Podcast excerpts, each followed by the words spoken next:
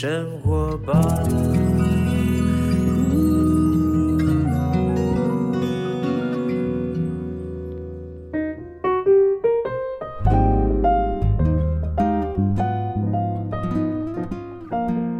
欢迎来到幸福生活吧，我是空中的 bartender 小马倪子君。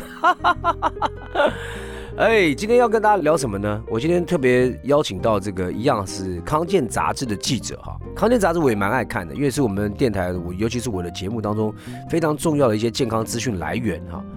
然后从上面呢，我也获得很多的有关于呃身体啊、各个部位啦，我们可能遇到的疾病啦，我们该怎么去看待啦、怎么医治啦哈，有一些的资讯跟知识。今天我们特别邀请到康健杂志的记者谢家军啊，来到我们节目当中呢，为我们聊一聊这个五月份呢他们的封面故事啊，叫做《心脑血管就医的指南》。其实我的妈妈呢，在二十多年前有一次就脑血管的里面就突然间那个小血管就爆掉哈，我记得她爆了三个还四个地方，然后呢那时候一阵头晕，然后她在教会就昏倒哈，然后呢所以说头有点痛，然后她意识呢还有可以说话。然后直接呢送救护车到了长庚医院而已，只是从民生社区到长庚医院这个路途当中啊，一到医院，医院马上开出病危通知单。病危通知单你知道多可怕？你知道吗？就是差一点点就是再见了哈，因为他脑血管就爆掉了。后来呢，赶快送医啊！我们家这个运气非常好啊，呃，透过这个呃有人的介绍，马上呢我们就是找到这个长庚呢，林口长庚的大夫呢，第一刀就给他开了哈。就顺利的把我妈妈的脑袋里面放了一些夹子啊，把它止住她这个脑血管的一个病变哈。但是呢，醒来那一刹那，我妈居然认不得我是谁，哇，她完全不认得我们是谁。你知道我那时候讲说，天哪，不会吧，这也太严重了吧？还好医生跟我们讲说，他脑部动过大手术，给他一点时间。后来我记得好像是快一个礼拜吧，我妈妈就恢复了所有的记忆哈。到现在呢，八十几岁了。呃，虽然呢，他现在已经年纪大，有点失智的状况，但没办法，那是另外一种病症哈。可是呢，脑部那一次呢，我们大家经历了一个很大的一个冲击哈。今天我们来聊一聊，我们请到这个家军来到我们现场，家军。Hello，主持人好，听众朋友大家好。好，家军啊，你刚刚听我讲讲哈，我妈妈那个就是脑血管病变，对不对？对，而且她感觉应该是出血性的中风。是是，而且我妈那个时候真的是，她开完刀之后回来有一阵子是中风的，我我忘了是手还是脸，她没有办法。动作哈还好，经过复健之后呢，她真的运气非常好。后来一样啊，就恢复到所有的一切。感觉上应该说是有把握到那个黄金的时间，就是很快的把那个出血的地方处理好，所以后续就没有影响的太大。而且我相信主持人的妈妈应该也是非常认真复健，后续也做了很多就是生活上的照顾，所以也没有引发其实一届非常担心的二次中风。对，没有没有没有。而且他的复健太厉害，他就打麻将。哇，然后他打麻将都每次要赶去朋友家打麻将，然后走的是快的。但是当然现在因为妈妈年纪还是大，她得了这个失智症啊，还是慢慢的记忆上面是有退化。不过我是认为呢，人呢到老的时候很多毛病会出现，也没办法，他也不可逆哈。人家讲是因为你们这次封面的这个主题就是心脑血管，对不对？对。心脑血管疾病呢，已经超过二十年蝉联全球头号死因哦，一年将近要夺走多少人，你知道吗？呃，一千八百万条生命一年呢？对，非因传染病去世的人呢，有超过百分之三十是因为这个心脑血管的疾病啊，甚至于比癌症还要夺魂剧哈。每十分钟就有一个人死于心脑血管疾病，这个数据这是真的啊。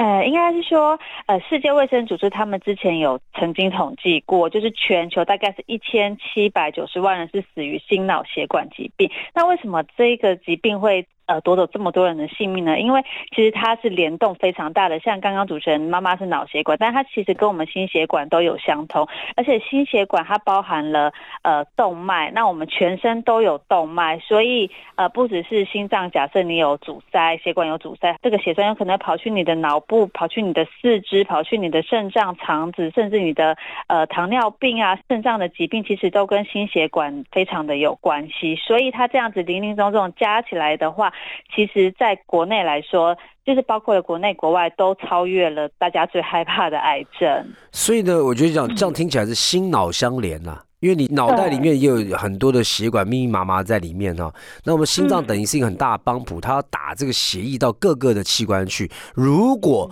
我们的血管里面呢有一些不好的东西，它打进去之后，久而久之在那种末梢的血管呢，或者一些小血管它堵塞或者干嘛，就会造成一些状况哈。那么家军啊，刚刚讲到说这个我们心脑相连呢，这个脑血管心脏带来的这个疾病啊，很多时候呢都与这个动脉阻塞有关。啊，越靠这个心脏呢，会越致命，是什么意思啊？呃，应该是说我们心脏这边，包括像是我们主动脉这边，因为它是最靠近我们的心脏，然后它的血液的输送，它打出去、收缩回来，都是靠近我们的心脏。所以，如果说心脏这边的血管阻塞，甚至它。呃，从肺这边回来到我们心脏的话，这边如果整个血流回不来，或是打不出去的话，整个循环变差的话，这边的致命性都还蛮高的。像是我们大家常常听到的主动脉剥离，它就有分成它剥离的位置。如果是靠近心脏的话，它的致命性就越高。哦，因为这这个好像也走了两年一两年了哈，我们是演艺圈的小鬼哈。当时好像就被判定是主动脉剥离啊，大家对这个病啊没有什么认识，就是说，哎，怎么突然间走了哈？那平常看他也活蹦乱跳的，也在运动啊，但是呢，也许他早就已经在他的这个血管里面有一些的状况，他自己可能也不是很清楚，因为这个是靠近心脏，那我们平常没什么人去看心脏科嘛。你不可能 像我去看心脏科，你知道吗？然后那个心脏科医生讲说你心脏没问题，我说不是啊，我听起来有一点问题啊。这个心脏有时候感觉很弱，他说心脏没有那么容易出事，心脏没什么问题。但是呢，我去查哈，健康检查，我的心脏呢有点那个闭锁不全。你知道吗？我的血管上面有点闭锁不全。我问他说：“这怎么办？”他说：“其实台湾很多人都闭锁不全。”二尖瓣闭锁不全。对，二尖瓣闭锁不全，就是他那个血管呢打出去血出去的时候，回来的时候应该是完全封闭的，但我并不完全。嗯，他那个二尖瓣闭锁不全，我就很紧张啊。就医生讲说，其实很多人都会闭锁不全，而且我问他说：“那这可以训练吗？”他说：“这个不可逆。”我说：“天哪，这个怎么办呢？”他说：“随着年纪渐大的时候，你就要吃一些通血管的东西啦。所以我就有吃高血压的药哈，怕很多的问题啊。这是不是也是类似于就是我这个二尖瓣闭锁不全，这也是心血管的问题，对不对？”对，可是其实主持人您您不用太担心，因为我也有二尖瓣 轻微的闭锁不全，因为真的很多人都有。因为我之前去做健康检查，然后医生有跟我说，我甚至有听到有相关的数据，是说每十个人可能就有三四个人，就是三四成的机会你有这个二尖瓣闭锁不全。但是如果你没有什么太明显的症状，会胸闷、胸痛的话，其实不用太担心，因为呃医生他们也有提到说，有可能比较。瘦的女生呐，然后当然也有一部分可能是因为你老化的关系，都会有一些轻微的呃。我不喜欢那句话，我不喜欢那句话，我不喜欢。对，我妈妈也有，然后后面我也是啊，我不知道。但是呢，这个呢都是警讯啦，你还是要看待它。你还是要正视它，而且要去观察一下。这不是大家说哦，我有二尖瓣闭锁不全，然后我觉得没事，你不要看没事。当然当然，对，一定要观察。如果你症状还是有比较明显，你有不舒服了，还是要去看医生，并不是每个人都是真的这么轻微，然后就可以平安无事。大家还是要追踪的。是，像嘉俊刚刚有提醒大家，如果你长期现胸闷，哈，胸闷一定是不舒服嘛。人家讲说胸闷会捶胸顿足，那捶胸顿足呢是为什么？因为我们想让它通嘛。你想想看，那个他说这句话就捶胸，就是因为你胸闷嘛，你会顿足就希望哎怎么不通不通啊？人家形容是生气啊，但是其实我觉得不是，捶胸顿足是什么胸闷时候会去捶他，真的会去哦捶捶胸。那你如果长久下来都有这样问题的话，你要特别注意啊。那么心血管疾病啊，就是刚刚讲说它与动脉阻塞有关嘛。那这样的话，有哪些常见的疾病跟这个心血管啊、跟动脉阻塞有关的？如果说动脉阻塞有关，除了大家最常听到的心肌梗塞，就是动脉阻塞。然后像我们脑部，为什么大家会说心脑血管相连？就是因为全身都有动脉，但是离心脏最近、最大条的动脉就是颈动脉。那你如果血栓从你的心脏沿着颈动脉往上打到你的脑部的话，就会造成脑中风。对，那呃，除了我们讲脑血管之外，全身都有动脉，所以如果说你是进入到四肢的话，因为心血管呃这一颗心脏科他们比较看的是在四肢的周边动脉，所以如果你是四肢也有这些呃动脉阻塞，或者是血栓沿着你的动脉跑到你的四肢的话，也有可能造成四肢血管阻塞，然后有可能会截肢啊，就是你走路一开始可能会不太舒服，会痛，然后慢慢阻塞发紫发黑，就有可能会进到。到呃就是要截肢的状态。Oh my 当然也！对，那如果说呃你的虽然下肢可能没有塞住，但是它如果血流又慢慢就是回到你的肺部，然后造成你肺动脉的阻塞的话，这也是会非常紧急的，有可能有致命的风险。所以哦全身的血流都是跟阻塞啊、梗塞很有关系。好，那在哪里堵塞也不知道。其实你想想看，如果说你家那个你常在洗碗的话，那个洗碗槽底下那个水管，你要常常用热水去通它，把那个油啦，把那些菜渣啦，把那些不好的东西，甚至也要去通它。为什么？它堵塞啊，就跟血管一样，你血管壁上面有任何这种油的东西啦、不好的东西啦，如果你长期时间没有让你的血液清洁的话，你想想看，它就会有形成血栓。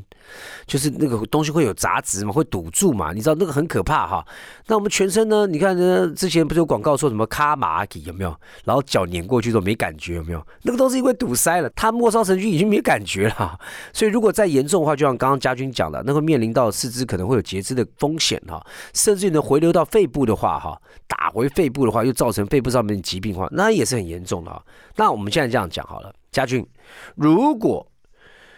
真的当中，我们也就是平常也大概有知道心血管不是特别好哈，然后尤其有些有三高啦、血脂高啦什么什么的哈，这个都是高风险的。那突然间他突然间这个心血管疾病发作了，他真的发作，哎呀发作了，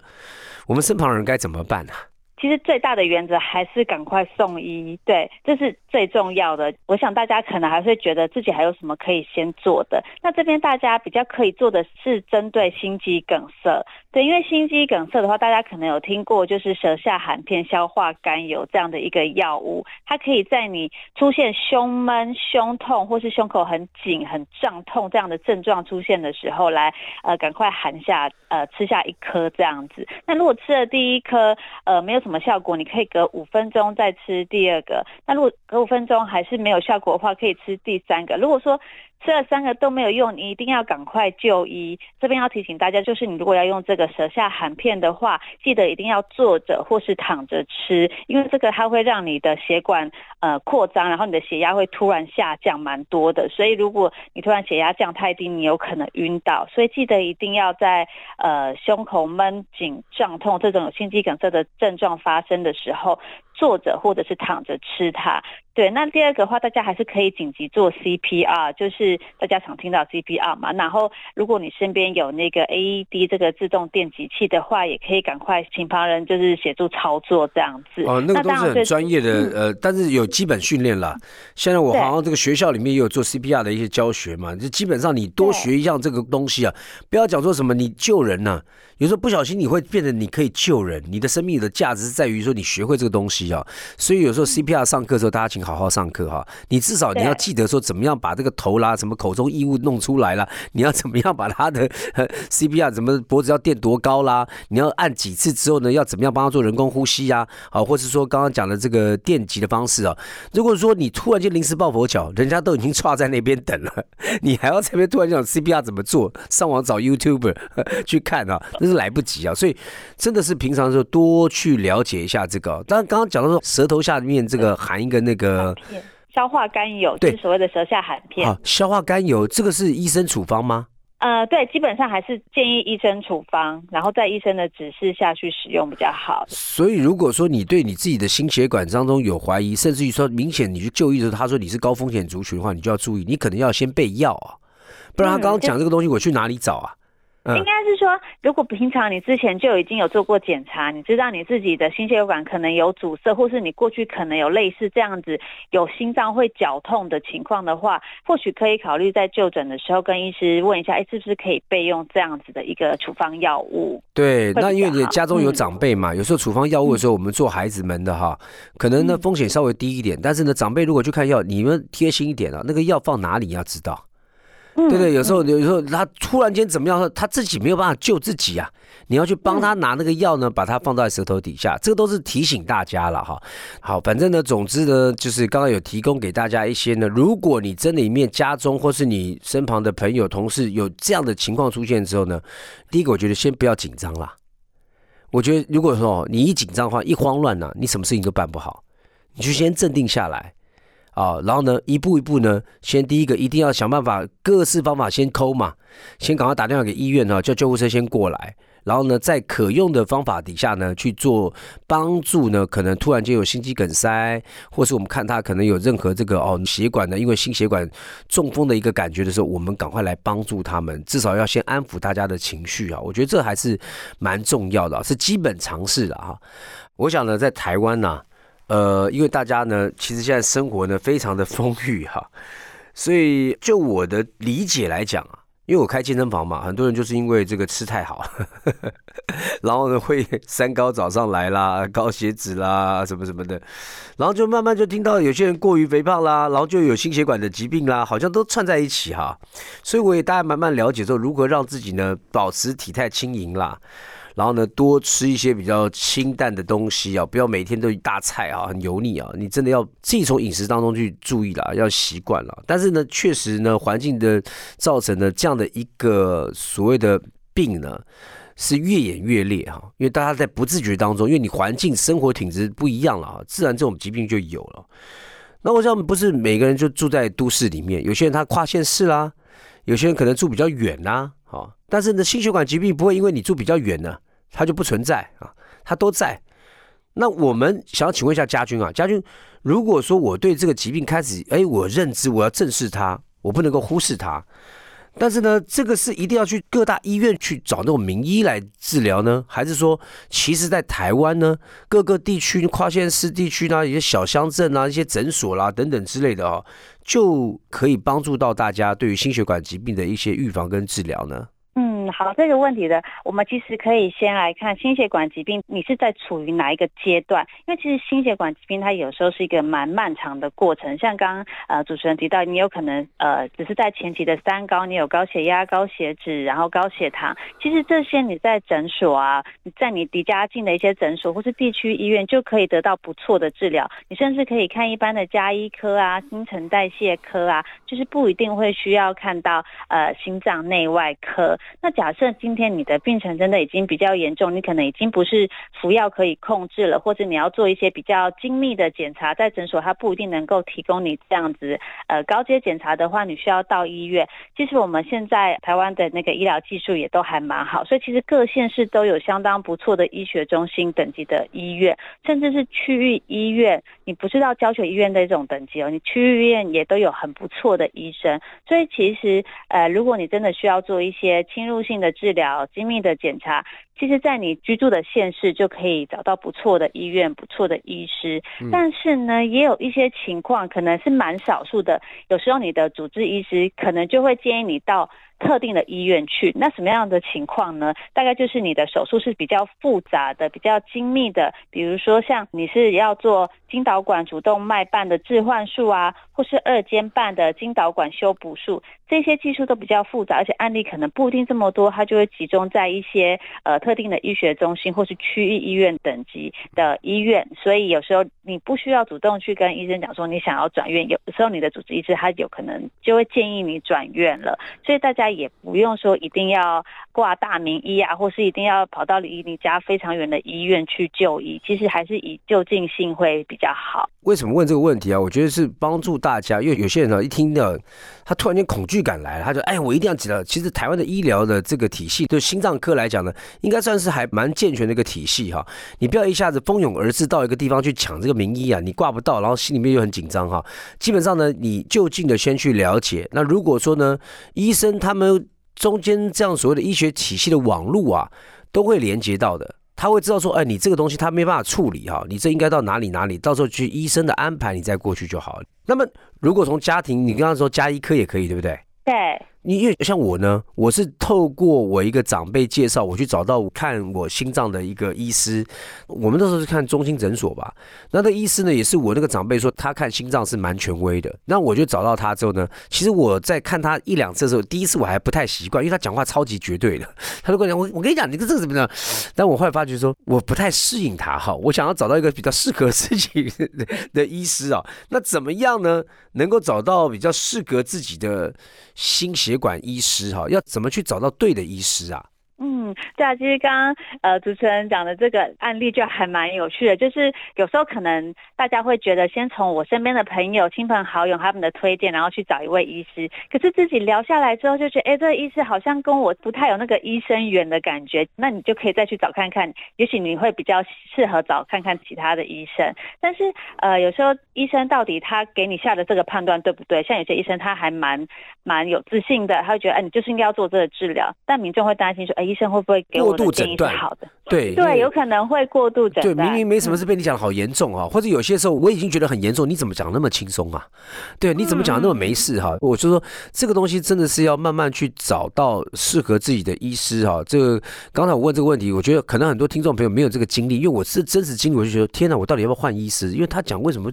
那么严重哈？我好像觉得没那么严重啊，但我觉得 OK，也不是说你这个医师找三家来试试看，不是哈？就是说你总是会找找到一个呢，你可能多找一两个，你就可以会诊出来说哦，找到哪一个医师呢？你会综合以上几个医师的一个，可能不用多啦，一两个就可以了，自己会有一个评估，说哪个医师最适合在这个方面呢？你的疾病当中呢，给你一个比较好的建议跟方法哈。我这边给再给大家一个建议，就是说，像刚刚大家会觉得说，不知道医生给你讲的这个方式对不对，有这么严重吗？那其实大家就医的时候可以问医生，请问医生给你的诊断到底是什么？然后他建议你怎么样的治疗？如果你真的不放心，你也可以回去就是做功课，你可以自己查资料，或是问你身边好友说，哎，医生给我的诊断是这个样子。比如说他建议我要做支架，那我真的有需要做支架吗？那其实因为这个呃血管的支架在国内做的其实还蛮普遍的，不过呢，其实。医生他们有建议，在三个情况下做呃血管支架是最有效益的。那一个情况就是你是急性的心脏病，比如像我们刚刚说的急性心肌梗塞。然后第二个情况是你有心脏肌肉的大面积缺氧。那第三种情况就是你的。用药，你只是用呃一些药物，但是还是有症状。这三种情况下的话，你就建议可以做支架，因为它会呃可能预期的寿命改善啊，还有你生活品质的改善，都是真的有研究数据说是真的有一些改变的。所以其实大家就是问清楚你的诊断，然后你的治疗方式是什么，然后再自己去做一些功课。嗯，对，我觉得这个真的是因为动到心脏都是比较大的一个问题啊，要特别的谨慎哈。不是说不相信医生啊，因为有时候医生也是讲你后面就是这样了啦。你就不用想那么多，我就跟你讲到第三步了啦。但有些人就觉得啊，你不就没有到第三步，先从第一步开始治哈。所以呢，这个也是可能，如果你有这样困扰的话呢，呃，也许你真的要多听多看啊，然后最后再做出一个决定。那家军，那如何了解自己呢？是不是有脑中风的高危险族群？脑中风要怎么了解？他会有一些反应吗？例如说，我常常偏头痛，我常常肩颈痛，我常常什么的，怎么去观察呢？呃，第一个观察的方式就是，你可以每天就是呃一早的时候，先试着微笑看看，你可以看看你笑起来的时候，你两边脸部是不是对称的，你会不会有嘴角歪斜啊，然后脸不对称的情况啊？有了，我有一次笑起来的嘴角有点歪斜，因为我去打肉毒。哈哈哈就太紧绷了，就叫你哎，怎么歪歪？这些 状况 没有开玩笑啦，就是说，哎，这真的是要检查，常常要这个微笑，对不对啊？然后嘞，嗯，然后接着是举手，就是你可以呃先举看看你的右手啊，看你是不是某一侧的手臂是特别的无力，会下垂举不起来，然后再换换看你的左手是不是有同样的情况。对，那在接下来的话，你可以试着说几句话，比如说打声招呼，说你好，然后看看周遭的人能不能观察你有说话有含糊不清的情况。所以这个其实是国内的医学会他们不断在提倡的，就是每天试着做呃微笑、举手、说你好，去观察看看你的一些动作啊、说话啊，是不是有含糊不清或是不对称的情况。从今天的节目播出去之后呢，所有听到的听众朋友每天看到就哎你好，嗨 嗨早安，我觉得这样也不错啊，跟。街坊邻居或者是镜中的自己，对不对？也举手微笑说你好哈，哎，你好，今天不错，神清气爽哈。至少稍微检查一下。但如果说突然间有一些你在你旁边，不管是你家人或者同事或是什么人，突然间有一个好像类似于脑中风的症状的时候呢，你好像怀疑的时候，你也可以叫他说，哎，你刚才笑一下，你笑笑我看看，然后或者叫他举手，或者说你好，其实是是真的哦，因为你可以初步代替医生先看看他到底是不是真的，他已经笑不出来了。对不对？他笑已经脸歪嘴斜了哈，或者呢叫他举手举不起来，或者叫他你好他讲不出来了，你其实可以直接知道，基本上呢他就是脑中风的一个病症哈。那如果真的刚刚三个动作都做了，他还真的就做不出来了，那怎么办呢？快速送医啊！人家讲说对黄金几小时有没有？我妈妈当时对我妈妈当时绝对是在快速送医，有没有？一昏倒立刻叫救护车，直接到长庚医院，花不到几分钟的时间就已经开出病危通知单，你看有多快？所以你知道那个黄金时间是多么的紧张啊？那么黄金是有一个时间吗？就是三小时吗？嗯，对，如果说呃你是属于缺血性，也就是你脑部的血管阻塞的话，基本上就是我们建议在三小时内赶快进行血栓溶解，就是用一些血栓溶解剂把你的血栓给清除掉。那也可以在三到六个小时内的话，你送往就是医院，然后进行取栓的手术，把你这个血栓给取出。对，这。三个小时内建议啦，最好是三小时内，这个效果会是最好的。因为其实有研究显示，我们每拖延一分钟，我们脑神经的细胞就会死亡将近两百万个哦。所以说，你每延误一小时疏通你的血管，你的脑部就会加速老化三点六年。嗯，哎、各位，我们刚刚讲黄金三小时，很多听众朋友可能会想，哈，小马丽丽公傻，我给我黄金三分钟嘞。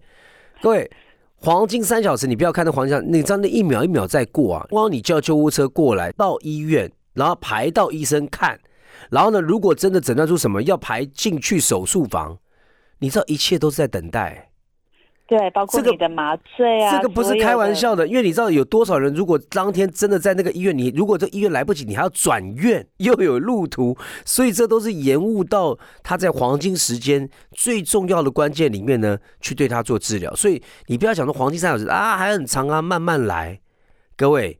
这个不是金属滑板哈，这是 金属金板和卡紧的哈，赶快主持人，大家都会觉得三小时好像还蛮长的，但是其实很多人会延误的原因，是因为他没有注意到这个症状就是脑中风了。对对，症状不明显，所以你早就已经流失掉非常多的时间。哦，所以自我检测或是嗯观察旁人呢，这个微笑举手跟你好一定要常常做好不好？好，嗯，刚刚讲了一些分享哈，那么家军如何我们从现在开始呢，就照顾好自己？我们如何打造一个健康生活，让我们的心脑血管疾病呢离我们远一点，不要找上门哈？那么要怎么做？是从饮食呢，还是运动呢？有什么建议？嗯，在饮食其实是非常非常重要的一部分，因为其实有国际的期刊他们有提出哦，全球三分之二以上的心脏病是跟你的饮食很有相关的，它有可能会造成你的死亡重症。所以在饮食上呢，建议就还是大家最常听到的，就是呃减少高糖啊、红肉这样子的饱和脂肪啊，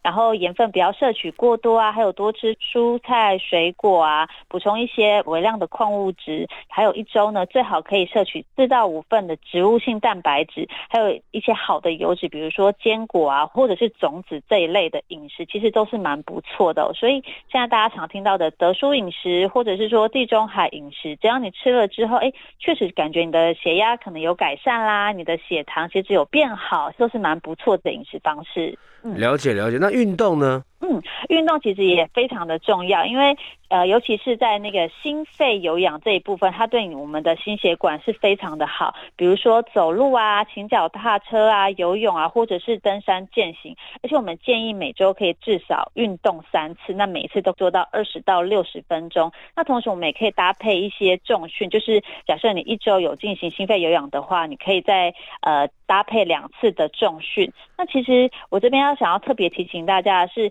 有一些民众他可能是已经得过心血管疾病，他也接受过一些手术。那有些人就觉得啊，我可能心脏不好，血管不好，我不敢运动。但是其实我们非常建议，如果你是呃已经有病史的民众的话，你还是要运动，因为其实有研究显示，呃，你如果说持续有在运动的话，你心血管疾病比较不会再复发，而且即使它复发的话，导致你重症或者是死亡的几率也会比一般人来的更低。所以不管什么样的情况下，我们都建议还是要运动。OK，而且呢，我觉得运动也不见得要叫你做一些太激烈的运动啊，像你在家里面做一些，如果说你家有瑜伽垫啊，你可以做一些躺在地上的伸展。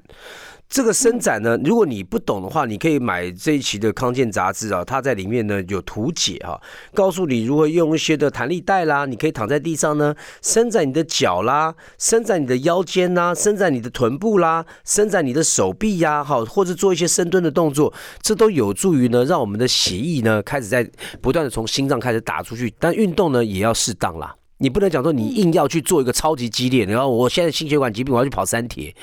各位那就是多了嘛。你就是慢慢动哈。然后呢，当然刚才提到说你这个少油少盐、清淡的食物呢，红肉少吃一点，这是一定有它的道理啊。多吃一些坚果啦、蔬果啦，或是呢呃植物性的油脂哈，啊，例如说什么开始要改吃橄榄油啦哈，呃这个葵花籽油啦哈等等之类，就是大量少用这些沙拉油什么东西，就是尽量不要碰。那如果你有烟酒上面的问题的话，尽量哈少碰了。哦，如果你年纪也到了之后，你年轻的时候呢，开始应酬也好啦，挥霍也好了，玩乐也好，也够了哈。现在慢慢呢，恢复到要长命百岁的话呢，现在就要去顾好你所有的饮食状况跟运动的习惯要养成，好不好？免得呢，家军他们这边一直写，一直写，一直写，然后大家一直看，一直看，然后都没有做，嘿，是不好。你不会因为看了康健杂志，然后你翻完之后就健康了。你要去做，你要去听了之后呢，起而行哈，然后呢，慢慢改变自己的生活习惯。我相信呢，这些心血管疾病啊、脑血管疾病呢，就会远离我们。家俊最后还有没有什么要跟大家分享的呢？嗯，好，最后就是大家可以自己主动做心血管的检查，因为其实有一些症状可能平常没有太注意到，或者是我们在年轻可能三四十岁的时候觉得我好像很健康，但是其实你的呃血管可能已经慢慢堵塞了，所以大家还是可以呃视情况，如果说你公司有健检的话，还是可以做一些心血管的检查，比如说抽血啊、心电图啊，或是在更进阶一点的运动心电图啊、心脏超音波等等，它都可以帮助你及早发现你的心血管状态，然后及早。接受治疗。OK，好，今天聊这些了，不是要吓大家。